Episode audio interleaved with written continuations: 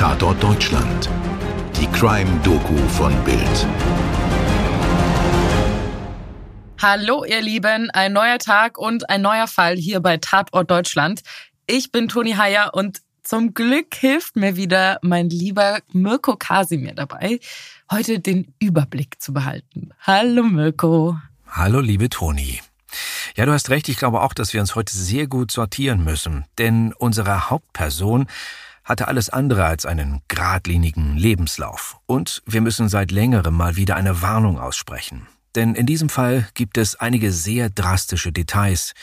Also wer in dieser Hinsicht empfindlich ist, der sollte diese Ausgabe des Podcasts besser nicht hören. Okay, ihr seid gewarnt.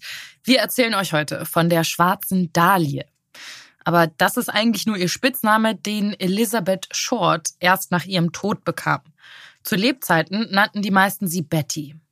Mm, wir fangen heute mal mit dem Ende an und bringen die grausigen Details schnell hinter uns, okay? Okay. Los Angeles am Morgen des 15. Januar 1947. Bei der Polizei geht ein Notruf ein. Eine Spaziergängerin hat gegen 10.30 Uhr eine Frauenleiche im Gras gefunden. Sie liegt neben dem Bürgersteig auf der westlichen Seite der Norton Avenue, zwischen der Coliseum Street und der 39. West im Stadtteil Lemert Park. Kurz zur Einordnung, wir befinden uns in etwa 15 Autominuten südwestlich entfernt vom Zentrum der Stadt. Hollywood liegt etwa 20 Minuten Richtung Norden. Die Reporter der wichtigsten Zeitungen haben den Polizeifunk mitgehört und sorgen für einen riesen Wirbel am Fundort. Also da wimmelt es nur so von Fotografen. Bei der Leiche bzw. den Körperteilen handelt es sich um eine junge Frau mit schwarz gefärbten Haaren.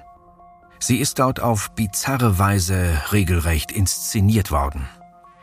Die nackte Leiche ist an der Hüfte in zwei Teile geteilt worden.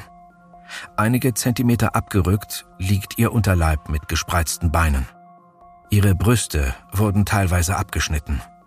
Das Gesicht ist jeweils von den Mundwinkeln an so zu den Ohren aufgeschlitzt worden, dass es ein grausiges Lächeln zeigt. Die Polizisten und Reporter sind schockiert. Kein einziges der schrecklichen Fotos ist je irgendwo veröffentlicht worden. Eine wunderschöne Frau, bestialisch ermordet. Die Öffentlichkeit ist elektrisiert. Und angelehnt an den damaligen Kinohit Die blaue Dahlie bekommt die Tote von der Presse jetzt den Spitznamen Schwarze Dahlie. Aber nicht nur die Zurschaustellung der Leiche ist rätselhaft. Auch die Umstände. Denn offenbar wurden die Körperteile im Wasser gelagert oder sogar eigens gewaschen. Am Tatort findet sich keinerlei Blut. Schnell wird gemutmaßt, der Täter müsse Arzt sein, vielleicht gar Chirurg. Das würde die fachmännischen Schnitte erklären. Und besonders die glatte Zerteilung von Ober- und Unterkörper. Also, wer hat das getan? Und wer war diese Frau? Elizabeth Short, genannt Betty, ist die mittlere von fünf Schwestern.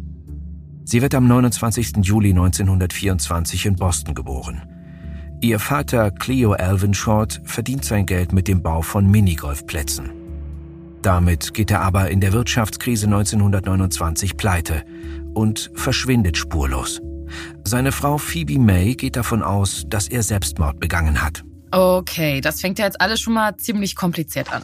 Also, wir finden in den Lebensläufen jetzt eine alleinerziehende Phoebe, die sich und ihre fünf Töchter mit Jobs als Buchhalterin und mit Sozialhilfe über Wasser hält. Elizabeth Short gilt als hübsches, beliebtes Mädchen mit mittelmäßigen Schulnoten. Später als junge Erwachsene hat sie gesundheitliche Probleme. Betty leidet an Asthma und hat depressive Schübe. Sie geht wegen des Klimas nach Florida und jobbt dort in einem Strandhotel. Nach der Highschool arbeitet sie zeitweise als Model. In Bettys Leben geht es drunter und drüber. Erstmal taucht im Jahr 1942 ihr totgeglaubter Vater wieder auf. Er schreibt seiner Frau Phoebe einen Versöhnungsbrief. Die will aber jetzt nichts mehr von ihm wissen. Aber Betty schreibt ihm und zieht sogar zu ihrem Dad nach Los Angeles. Dort hat sie eine Affäre mit einem Soldaten namens Chuck. Aber schon bald überwirft sie sich mit ihrem Vater, weil der ständig trinkt und pleite ist. Sie nimmt einen Job an auf einer Airbase nördlich von LA. Tja, und so langsam wird klar, dass Betty mit ihrem Aussehen richtig Geld verdienen kann. Sie will Schauspielerin werden, schafft es aber leider nur zum Partygirl oder, wie man damals sagt, zur Hostess oder zum Animiermädchen. Es fängt vielleicht damit an, dass sie in der Kaserne zum Cutie of the Week gewählt wird, also zur süßesten Frau der Woche. Sie wird in dieser Zeit zum ersten Mal aktenkundig, als Betty am 23. September 1943 ohne erwachsene Begleitung Alkohol konsumiert. Die Polizei kassiert sie ein und nimmt ihre Fingerabdrücke. Daraufhin zieht sie für eine Weile wieder zu ihrer Familie nördlich von Boston. Ihr Leben spielt sich jetzt jahrelang abwechselnd im Großraum Los Angeles oder in Florida ab. In LA hofft sie weiter auf eine Filmkarriere. Sie jobbt als Hostess in der legendären Hollywood Canteen. Und in dieser Zeit lernt sie auch einige Schauspieler kennen. Angeblich sogar den legendären Orson Welles. Und sie hat wohl eine Affäre mit einem Piloten namens Joseph Fickling. Und auch die nächste Liebschaft geht Betty mit einem Piloten ein. Der heißt Matthew Gordon und diesmal soll es etwas ernster werden. Die beiden lernen sich in Florida kennen und wollen nach dem Krieg heiraten, behauptet Betty zumindest später. Aber es kommt mal wieder anders. Kurz nach dem Krieg erfährt Betty, dass Matthew in Indien mit dem Flugzeug abgestürzt und gestorben ist. Sie verlangt als angeblich Verlobte Geld von dessen Familie, aber damit blitzt sie ab. Jetzt geht es für sie nach Chicago. Dort trifft sie zufällig ihren vorigen Freund Fickling wieder. Die beiden kommen erneut zusammen. Betty folgt ihm nach L.A. Also, Mirko, ich dachte, mein Leben wäre chaotisch, aber das, äh, das toppt ja echt nochmal alles. Ähm, richtig? Ich weiß nicht. Vielleicht. Aber es wird noch schlimmer. Weil er Betty für untreu hält, macht Fickling Schluss. Sie zieht planlos in der Gegend umher, wohnt mal bei Freunden, mal bei Bekannten in billigen Motels. Immer wieder hat sie Geldsorgen. Im Winter 1946 verschlägt es sie zwischenzeitlich ins südlich gelegene San Diego. Aber auch von da kehrt sie mit dem Bus nach LA zurück. Wir sind jetzt im Januar 1947. Betty ist 23 Jahre alt, hat noch nie einen regulären Beruf ausgeübt und ihre Liebesbeziehungen ja, haben noch nicht wirklich lange gehalten. Jetzt beginnen aber ihre letzten Tage und Stunden. Um sie zu verstehen, schauen wir nochmal genauer auf die Rückkehr aus San Diego. In der Garnisonsstadt San Diego will Betty in einem Kinosaal schlafen, weil sie kein Geld für ein Hotel hat. Aber die Kinokassiererin Dorothy French hat Mitleid mit ihr und lässt sie bei ihrer Familie wohnen. Am 8. Januar 1947 schreibt Betty einen Brief an Fickling, in dem sie mitteilt, sie wolle mit einem gewissen Jack nach Chicago gehen, um dort Model zu werden. Das ist aber offenbar auch schon wieder komplett erfunden. Vielmehr wird sie nach ein paar Nächten bei Familie French wieder vor die Tür gesetzt und will per Anhalter zurück Richtung LA. Mitgenommen wird sie von einem Autofahrer namens Robert Manley. Mit ihm übernachtet sie noch eine Nacht in San Diego. Er schläft im Bett, sie vollständig angezogen in einem Sessel, denn anscheinend fühlt sie sich nicht so wohl. Am nächsten Morgen fährt Manley sie nach Los Angeles. Die beiden warten im Biltmore Hotel in der Innenstadt auf Bettys Schwester Virginia, die sie angeblich dort abholen will. Aber auch das stimmt nicht. Auch nach Stunden taucht Virginia nicht auf.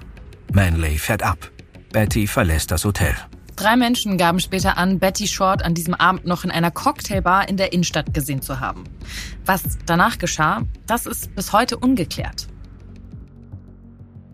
Nach dem Fund von Bettys Leiche spielt Los Angeles verrückt. Die Schlagzeilen aller Blätter drehen sich tagelang nur um die schwarze Dahlie. Die Frau lässt sich als Elizabeth Short identifizieren, weil es seit dem Vorfall mit dem Alkohol Fingerabdrücke von ihr gibt. Die Polizei sucht verzweifelt nach ihrem Mörder. Und sie bekommt viele Hinweise, aber keine heiße Spur. Da ist zum Beispiel ein Umschlag, der nicht beschrieben, sondern mit ausgeschnittenen Zeitungsbuchstaben beklebt wurde. Absender ein Black Dahlia Avenger. Darin Bettys Geburtsurkunde, ein Notizbuch und andere persönliche Schreiben. Diese offenbar echten Unterlagen bringen genauso wenig eine Spur wie zahlreiche Geständnisse. Für die Ermittler stellt sich dieser Albtraum nach einer Weile so dar. Insgesamt hat Betty Short in LA mit etwa 50 Männern Sex gehabt. Und die müssen überprüft werden. Und noch einmal bis zu 50 Männer, darunter auch verurteilte Mörder, reichen Geständnisse ein. Keines davon erweist sich als seriös. Und dann auch noch die Spekulation. In den Zeitungen wird gemutmaßt, Schauspieler Orson Welles könnte mit dem Fall zu tun haben. Oder Musiker Woody Guthrie. Oder der Verleger Norman Chandler. Die Polizei hat nach dem Aussortieren aller toten Spuren immer noch 22 Verdächtige auf ihrer Liste. Aber keiner von ihnen bringt den Fall voran.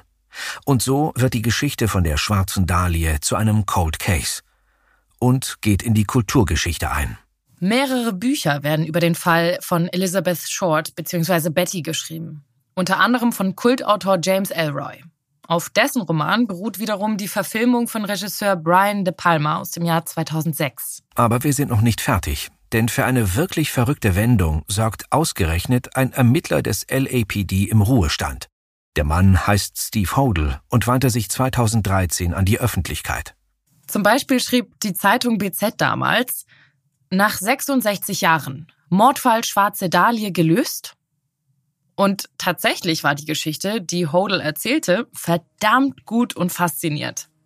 Steve Hodel glaubt, dass sein eigener Vater der Mörder von Elizabeth Short gewesen sein könnte.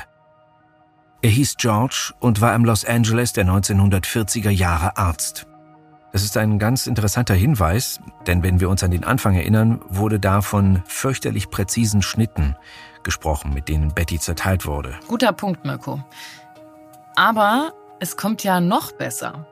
Steve Hodel fand im Nachlass des Vaters eine Kiste mit Fotos. Und darunter waren Schnappschüsse von Elizabeth Short. Außerdem fanden sich Kunstfotos des Surrealisten Man Ray. Der war ein Freund der Familie Hodel. Und er war bekannt für seine skurrilen inszenierten Fotografien. Einige von ihnen wirkten wie Bilder aus einer Geschichte wie der schwarzen Dahlie. Das mit den Bildern von Man Ray mag ja vielleicht auch Zufall sein. Aber ein Blick zurück ergab noch mehr Spannung.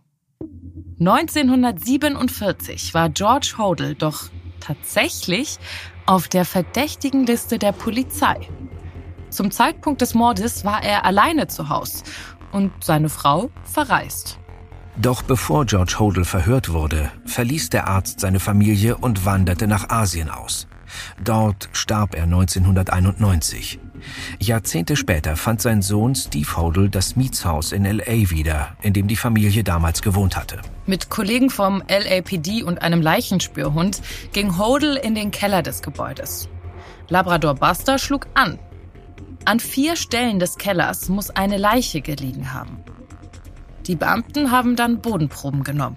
So stand es damals, also 2013, weltweit in den Zeitungen. Aber so vielversprechend diese Spuren auch klangen, sie führten wieder ins Nichts. Stelle ich mir aber auch schwierig vor, wenn dein Hauptverdächtiger zu dem Zeitpunkt dann schon tot ist. Aber gut, es bleibt wohl ein tragischer Fall und für immer ein Cold Case. Aber genau das ist es ja auch, was diese Geschichte so faszinierend macht. Und irgendwie hat Elizabeth Short es ja dann auch geschafft, ihren Traum zu verwirklichen. Sie wollte in Hollywood berühmt werden und leider hat sie das dann auch geschafft. Also nach ihrem Tod. Die Schwarze Dahlie haben wir unter anderem mit dem gleichnamigen Buch von James Elroy erzählt, mit einer Chronik des Santa Barbara Independent sowie der Los Angeles Times. Schnitt und Aufnahme Toni Heyer. Das Skript hat uns Stefan Netzeband geschrieben. Postproduktion durch die WakeWord Studios München. Das war's für heute. Danke fürs Zuhören und bis morgen. Eure Toni. Und euer Mirko. Dir hat diese Folge von Tatort Deutschland gefallen? Du bekommst von True Crime einfach nicht genug. Dann hör jetzt in unsere weiteren Folgen rein. Hier warten mehr als 200 spannende Fälle auf dich, wie das Verschwinden von Rebecca Reusch, der Prozess gegen O.J. Simpson oder die Entführung von Ursula Herrmann. Wir hören uns bei Tatort Deutschland.